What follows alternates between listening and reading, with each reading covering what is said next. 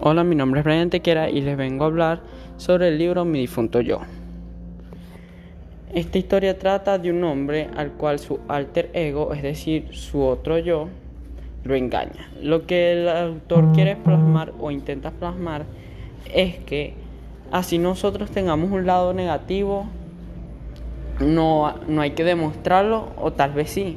Lo que, quiere, lo que quiere decir con esto es que Así nosotros tengamos un lado malo, hay que saber enfrentarlo. Gracias.